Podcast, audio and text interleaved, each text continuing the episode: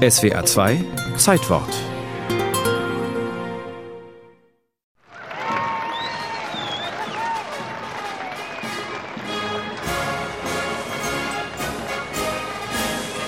Siebenundzwanzigster Mai 1815. Ganz Mannheim ist auf den Beinen.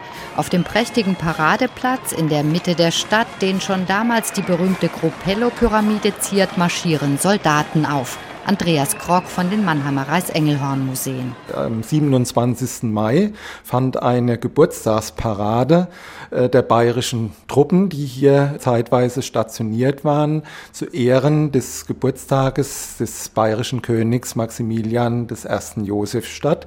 Und der damalige Kronprinz, spätere Ludwig I., hat dann diese Parade hier in Mannheim abgenommen. Geburtstagsparade für den bayerischen König und Erinnerung Erinnerung an alte Machtverhältnisse, denn das badische Mannheim war ja ehemals unter bayerischer Herrschaft.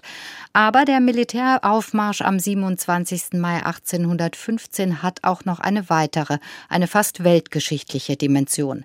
Mannheim ist damals zentraler Sammel- und Stützpunkt der alliierten Truppen gegen Napoleon.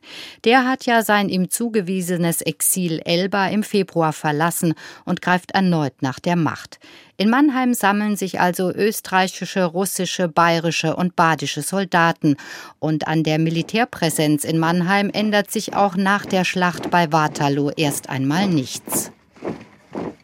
Gut vier Wochen nach der bayerischen Parade vom 27. Mai erleben die Mannheimer den festlichen Aufmarsch von 10.000 russischen Soldaten auf dem Theaterplatz. Und gleich zwei europäische Herrscher nehmen die Parade ab der österreichische Kaiser Franz I. und Zar Alexander I. von Russland. Der Zeichner Josef Paul Karg hat die beiden militärischen Großereignisse in detailverliebten Bildern mit Feder, Tusche und Aquarellfarben festgehalten. Die Blätter sind heute im Besitz der Reichsengelhorn-Museen. Der Kunsthistoriker Andreas Krock. Josef Paul Karg, der damals so ein bisschen wie ein Bildberichterstatter wirkte und uns diese Zeugnisse hinterlassen hat und wirklich auch minutiös dieses Ereignis dargestellt hat und das auch so ein bisschen als Anlass nahm, auch die Bevölkerung darzustellen. Es war quasi eine Uniform- und Kostümschau auch. Man kann sich vorstellen, dass sich die Leute ja auch damals damals, die dann da als Besucher hingeeilt sind, also auch herausgeputzt haben entsprechend, weil das kam ja wirklich nicht alle Tage vor, dass man also so ein Ereignis mit zwei Kaisern in der Stadt erleben konnte. Der Zar residierte in Mannheim im Palais Zweibrücken gegenüber dem Nationaltheater. Dort sollen auch die Gespräche mit Kaiser Franz I. über die Bühne gegangen sein. Davon bekamen die Mannheimer Bürgerinnen und Bürger sicher wenig mit. Die Herrscher waren schnell wieder abgereist, das Militär aber blieb.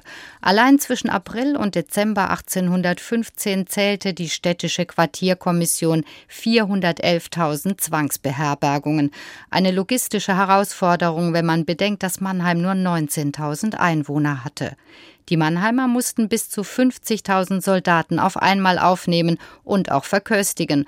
Und so waren die prachtvollen Paraden vom 27. Mai 1815 und den Wochen danach für die Bevölkerung sicher nur eine kleine spannende Abwechslung im sonst eher mühevollen Alltag mit den Truppen.